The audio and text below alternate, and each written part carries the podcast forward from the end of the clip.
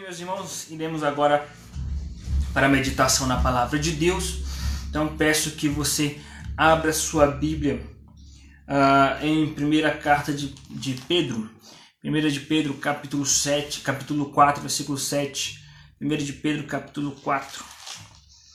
Nós estamos dando continuidade aí à exposição, capítulo 4 de primeira epístola de Pedro. Então, primeira epístola de Pedro, capítulo de número 4, versículos 7 e 8. Primeira de Pedro, capítulo 4, versículo 7 e versículo 8. Vamos ler até o versículo 11, vamos ler a perícope completa, até o versículo 11. Ora, o fim de todas as coisas está próximo. Sede, portanto, criteriosos e sóbrios, a bem das vossas orações Acima de tudo, porém, tende amor intenso uns para com os outros, porque o amor cobre multidão de pecados. Sede mutuamente hospitaleiros, sem murmuração. Servi uns aos outros, cada um conforme o dom que recebeu, como bons despenseiros da multiforme graça de Deus. Se alguém fala, fale de acordo com os oráculos de Deus. Se alguém serve, faça-o na força de Deus, na força que Deus supre para que em todas as coisas seja Deus glorificado por meio de Jesus Cristo, a quem pertence a glória e o domínio pelos séculos dos séculos. Amém. Vamos orar mais uma vez. Senhor nosso Deus, queremos te pedir que o Senhor venha abrir nossos olhos espirituais para entender as maravilhas da tua lei, o mais profundo da tua lei, e que teu Espírito Santo venha ministrar profundamente aos nossos corações e aos corações de, to de todos aqueles pelas quais vão chegar, vai chegar esta mensagem. Que, que o Senhor seja conosco, que o Senhor venha agir com graça e misericórdia. Em nome de Jesus. Amém. Meus queridos irmãos, nós estamos dando uma sequência e a exposição do capítulo 4 da, da primeira epístola de Pedro. Na parte da manhã nós vimos sobre as atitudes que nós devemos ter diante da iminente volta de Cristo, né, do, do iminente fim, versículo 7 Ora, o fim de todas as coisas está próximo, né? E nós vimos quais são as atitudes, como nós devemos nos comportar diante desses eventos que apontam para o fim. Uh, bom, agora nesta noite nós vamos ver do versículo 8 em diante outras atitudes que nós devemos ter, mas são atitudes sobreexcelentes. Então, por isso, o tema da mensagem de hoje são atitudes é, sobreexcelentes da vida cristã. E por que sobreexcelentes? Porque são atitudes que elas estão acima de tudo, acima de tudo que foi dito, acima das outras atitudes, porque elas são atitudes que elas perduram e devem perdurar em todas as circunstâncias. Nós devemos agir assim, é, é, independente do período da história. O cristão tem que agir assim, mesmo estando ou não próximo à volta de Cristo, ou em qualquer, em qualquer circunstância, o cristão tem que ter essas três atitudes que nós iremos falar nesta noite porque são atitudes fundamentais da vida cristã, são atitudes que devem fazer parte constantemente do nosso caráter. Tá? Então, atitudes sobreexcelentes da vida cristã é o tema de hoje. Tá? Então, a primeira atitude sobreexcelente que está acima de, de todas as outras é o amor, versículo de número 8. Acima de tudo, porém, tende amor intenso uns para com os outros. Acima de tudo, e o que significa acima de tudo? Significa que o amor é superior a, tu, a, todas, a todos os outros princípios da lei de Deus. O amor, na verdade, é o resumo da lei de Deus. Ah, Paulo nos diz que, lá em, na sua primeira carta aos Coríntios, capítulo 13, Paulo nos diz que ah, de tudo é, é, que ele falou, o que subsiste e o que está acima de tudo é o amor, a fé e a esperança. E mesmo assim, acima desses está o amor. Então, o amor, de fato, vem antes de tudo, está acima de tudo, é o amor cristão. Porque o amor, meus irmãos, ele reflete o caráter de Deus. Uh, está escrito na primeira epístola de João, capítulo 4, que Deus é amor. Tá? Faz, está na natureza de Deus o amor. E quando nós amamos, nós estamos nos comportando, refletindo a essência, a natureza de Deus, que é o amor. É nesse sentido que nós dizemos com muita tranquilidade que a marca distintiva do crente é o amor. O que nos distingue de, dos, dos ímpios, na verdade, é o amor. E quando nós falamos em amor aqui no Ocidente, nós imediatamente vemos, vem à nossa mente ajudar os mais pobres é, distribuir cesta básica, distribuir marmitas, é, roupas. Então as pessoas acham que amor cristão, na verdade, é ação social. Ação social, na verdade, é apenas um, um dos braços do amor. Tá? É o mínimo que se espera de um, de um cristão. Mas amor vai muito além disso. Então, veja, Jesus nos diz no Evangelho de João, capítulo 13, versículo 35, que o que vai, o que vai nos diferenciar do mundo é o amor. Nisto saberão que sois meus discípulos, se vos amardes uns aos outros. Por isso que Pedro diz aqui, acima de tudo, porém, tem de amor intenso. Tá? Então, acima de tudo significa acima da vida de oração, acima da vida de leitura, acima da vida religiosa que nós temos na igreja, de nossos compromissos é, na igreja, de nossos compromissos é, é, na, nas sociedades internas, nos trabalhos da igreja. Acima de tudo, ter amor intenso uns para com os outros. Isso significa, meus irmãos, que se você ora muito, se você tem uma vida de consagração, você ora, jejuma, você ora várias vezes ao dia, você ora ah, em várias circunstâncias, se você lê muito a Bíblia, se você é uma pessoa muito atuante, se você é até um pregador da palavra, um professor que ensina na igreja, mas se você não tiver amor, o seu, o seu serviço não vai subir do teto, não vai passar do teto, não vai chegar até Deus. Porque de fato o que nos diferencia é o amor, o que nos diferencia dos ímpios é, é o amor. E o amor está acima de todas as outras coisas. Então não adianta nós fazermos as coisas para Deus se nós não amarmos uns aos outros. E a igreja está repleta de gente que faz muito para Deus, mas facilmente odeia seu irmão em Cristo. Então as igrejas estão lotadas de gente que é super envolvida na obra, faz muita coisa, são envolvidos nas sociedades, são envolvidas é, na área de ensino, na área da música, na área de evangelismo, de missões.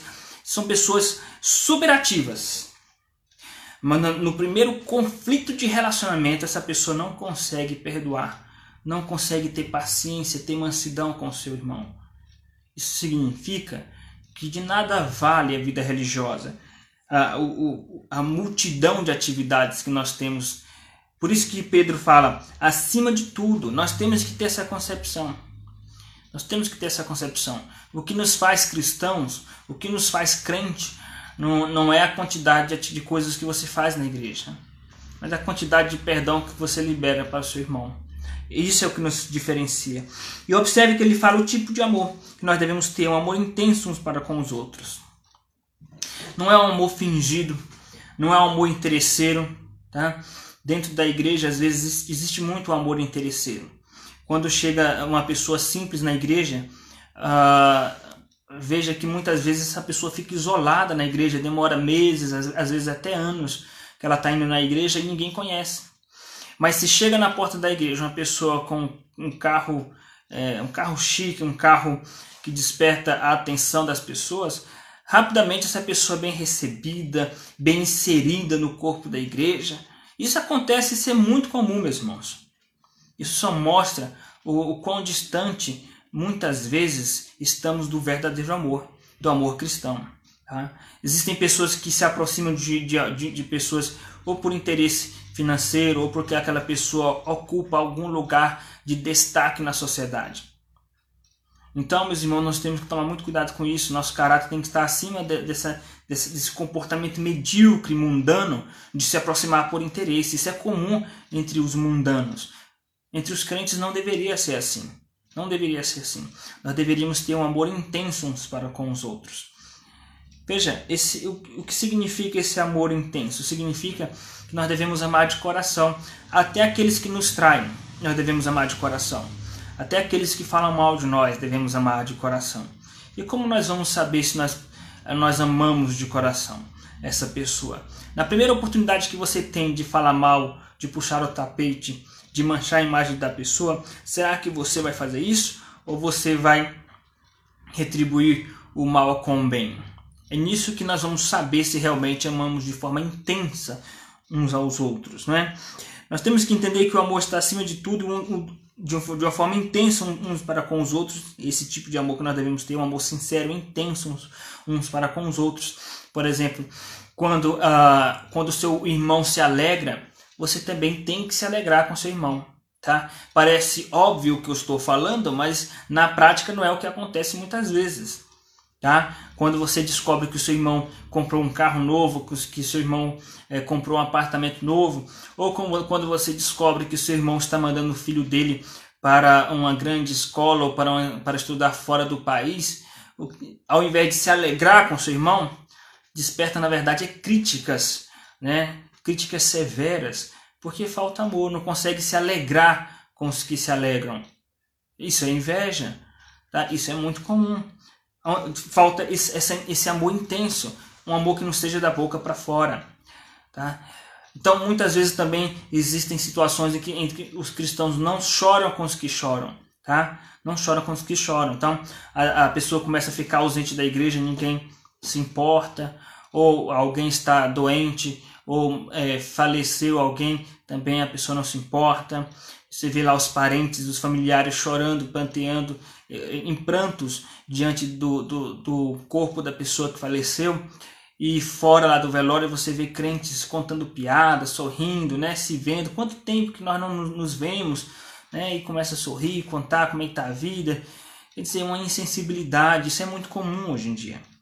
Nós devemos ter amor intenso uns para com os outros. Ele vai dizer o porquê, versículo 8, porque o amor cobre multidão de pecados. Quando você tem um amor intenso, você está apto para perdoar o seu irmão. Tá? E você só vai conseguir ter esse amor intenso e estar apto para cobrir multidão de pecados quando você olha para a cruz de Cristo, porque a cruz de Cristo cobre multidão de pecados em nós. Então hoje o seu irmão ele vai falhar com você, você perdoa. Daqui um mês ele falha de novo, aí você diz: Ah, não aguento mais. De novo, mas a Bíblia fala que o amor ele cobre multidão de pecados. 70 vezes 7, na verdade, é um parâmetro é simbólico, significa que nós devemos perdoar sempre que preciso for. Então, a, primeira atitude sobressalente da vida cristã é o amor. A outra atitude que ela é consequente dessa é a hospitalidade, versículo de número 9. Sede mutuamente hospitaleiros, sem murmuração. Talvez hoje fique difícil para nós que vivemos é, em São Paulo entender a, a, aplicabilidade desse princípio da hospitalidade. Mas nós devemos entender que no contexto da, da igreja primitiva era muito comum é, cristãos vindo de outras regiões, é, é, às vezes pessoas desassistidas, pessoas carentes, sem ter, sem ter aonde pernoitar, sem ter aonde ficar. Então é por isso que tanto Pedro, o autor aos Hebreus, também fala, fala bastante sobre a hospitalidade. Né? Nós, nós temos o exemplo de uma pessoa que passou, de um casal que passou por uma dificuldade nesse sentido. Nada mais, nada menos do que os pais de Jesus. Não tiveram onde, onde repousar, não, e, no, é, no entanto que uh, ele, Maria teve Jesus em um estábulo, porque não tinha uma pousada onde eles pudessem ficar. Então era muito comum, porque era, essa, essas viagens eram longas, as pessoas não tinham tantos recursos, e os cristãos, às vezes, até em momentos de perseguição, eh, vinham de outras cidades, outras regiões que tinham, tinha perseguição e não tinham onde eh, pousar ou, e repousar. Então, os cristãos precisavam desenvolver isso, precisavam ter esse amor intenso e ter essa hospitalidade, esse espírito hospitaleiro, e tinha que fazê-lo sem murmuração, ou seja, sem fazer com má vontade, mas de boa vontade. Tá? Então, a hospitalidade é uma atitude sobreexcelente da vida cristã.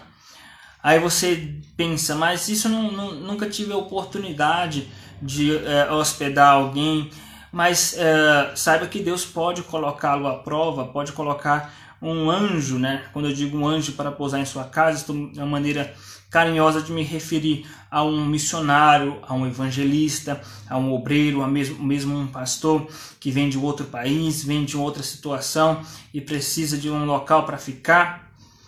E aí você pode ser tentado a dizer: bom, o conselho da igreja, a igreja vai se virar para encontrar um lugar para ele, a igreja tem dinheiro para pagar um hotel para ele. Meus irmãos, nós, porque nós vivemos numa, numa grande metrópole, nós perdemos essa sensibilidade e a alegria e o prazer de receber alguém em casa um cristão em casa, um missionário, um evangelista, mesmo que outras pessoas tenham condição de fazê-lo, mesmo que esse próprio missionário, o evangelista, o pastor tenha condições de se hospedar em um, em um, em um, hotel, ou mesmo que a igreja tenha condição de fazer isso, mas o prazer de, de hospedar um missionário, um obreiro em casa, os cristãos hoje perderam muito isso de vista, especialmente nas grandes metrópoles. Então veja, a primeira atitude sobressalente da vida cristã é o amor. A segunda atitude sobressalente da vida cristã é a hospitalidade. A terceira e última atitude sobressalente da vida cristã é o serviço. O serviço, versículo de número 10. Servir uns aos outros. Servir, o serviço mútuo, na verdade, é uma atitude sobressalente da vida cristã. Não é à toa nós lemos no Salmo 20 na liturgia servir ao Senhor com alegria, e uma maneira de servir ao nosso Deus com alegria é servindo uns aos outros. O serviço, meus irmãos, mútuo, ele é uma atitude sobressalente da vida cristã, porque foi por meio do serviço que Cristo nos salvou, porque ele, ele serviu os discípulos, ele serviu a igreja. Quando ele lavou os pés do discípulo, como uma atitude é, que era típica do, do, do escravo do mais baixo nível social da época, ele estava lavando os pés dos discípulos, mas com uma maneira simbólica de lavar os pés de toda a igreja de Cristo. Então ele, na verdade, ele foi, ele viveu como um servo e, e servo na palavra num contexto social mais crítico possível para um escravo. Por isso que Paulo nos diz em Filipenses capítulo 2, versículo 8, que ele foi ele foi obediente até a morte morte de, de cruz. Ele, ele tomou a forma de servo em figura humana. A palavra servo lá é doulos, que significa escravo. Então, uh, se o próprio Deus se encarnou para nos servir, nos salvando, e não, não, ele, foi, ele se humilhou tomando a forma de escravo, por que, que nós deveríamos fazer diferente? Então, nós devemos servir uns aos outros. Tá? Então, o serviço ele é de fato uh, uma atitude sobressalente, sobressalente da vida cristã, ok? E de que maneira nós devemos servir a Deus? De que maneira nós devemos servir uns aos outros? Nós devemos servir eh, nos conformando com o dom que Deus nos deu, estando satisfeito com o dom que Deus nos deu. Versículo 10. Versículo 10 diz: servir uns aos, servir uns aos outros, cada um conforme o dom que recebeu. Por que, que ele fala sobre isso? Conforme de acordo com o dom que você recebeu. Porque você recebeu um dom de Deus e você tem que estar contente, satisfeito com aquilo que Deus te deu, com o dom que você recebeu. Você tem que eh, servir uns aos outros conforme o dom que você que Deus te deu, né? E, e estar satisfeito com isso, porque muitas muitas pessoas às vezes não estão com, satisfeitas com o que Deus lhe deu você tem dons e talentos, mas quando ah, aparece um irmão que faz algo é, melhor que você, ou que faz algo diferente de você, ou que faz algo, mesmo que seja um outro dom, né? mas se for um, um, um se ficar em, em destaque, a pessoa se entristece, ou às vezes fica até mesmo com raiva, por causa da inveja. Né? Porque o irmão tem um outro dom diferenciado, um dom de destaque. Então nós temos que tomar muito cuidado com isso. Então você tem que servir a Deus com o dom que Deus te deu e estar satisfeito com isso. Na igreja de Corinto, os crentes estavam procurando dons de destaque. E Paulo teve que repreendê-los e dizer: olha, vocês não estão preocupados com o dom mais básico e essencial da vida cristã, que é o amor. Então, de que maneira nós devemos servir a Deus e servir uns aos outros? Estando satisfeito com o dom que Deus nos deu. E lembrando que os dons não são nossos, os dons e talentos são de Deus, tá? Os dons são dons do Espírito Santo, não são dons do, do cristão. A Bíblia não fala dos dons do cristão. Os dons, eles são dados, eles são nos da, ele nos é dado, tá? Nos são dados esses dons, mas eles na verdade são dons do Espírito, tá?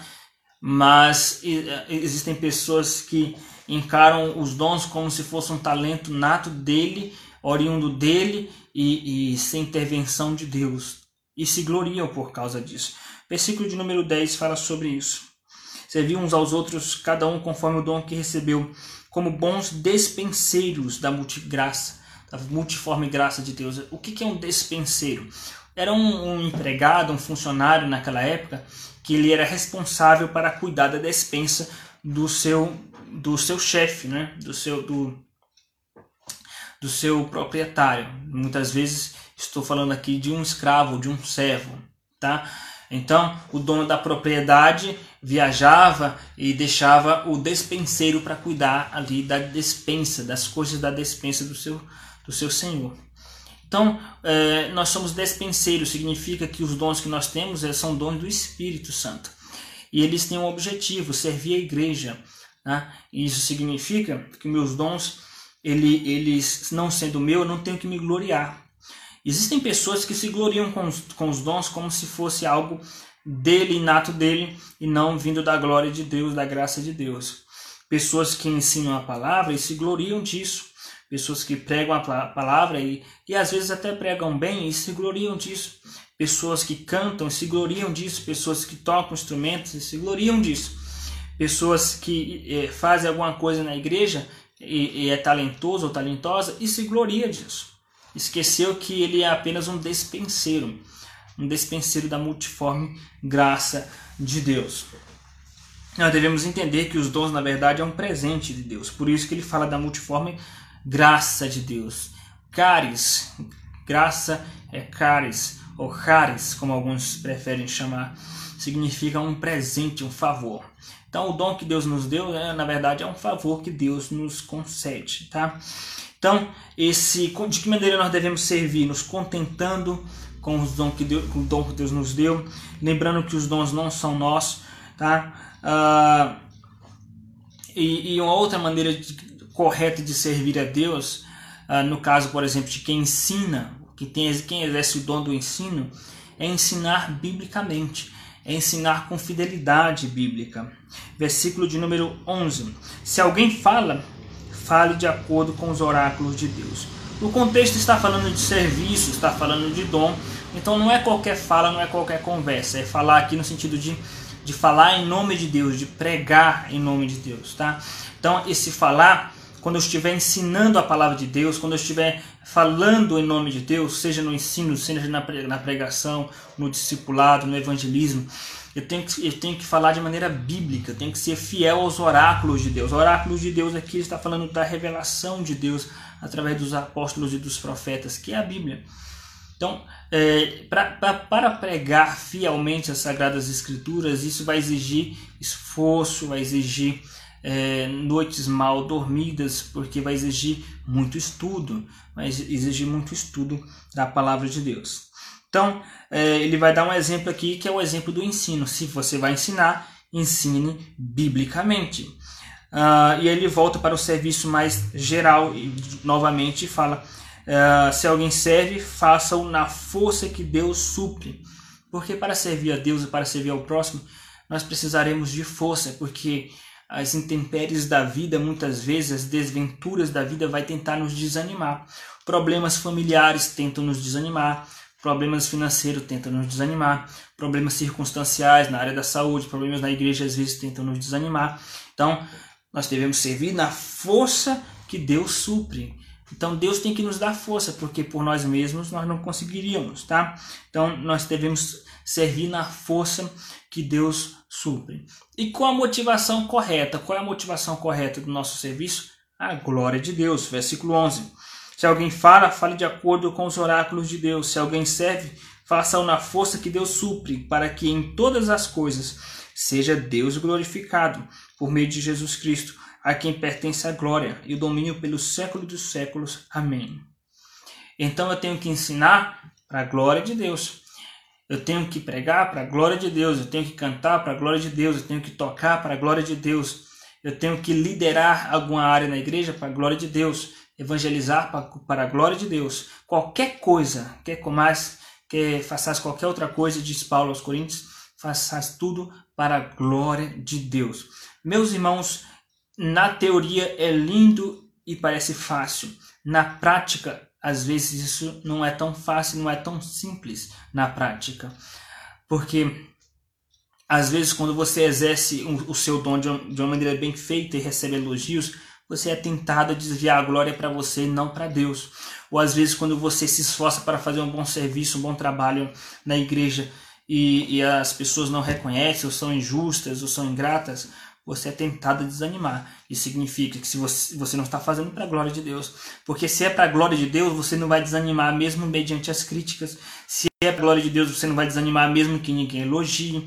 Se é para a glória de Deus, você não vai se importar que seu irmão faça melhor, tenha mais destaque que você. Então, tudo isso tem que ser para a glória de Deus.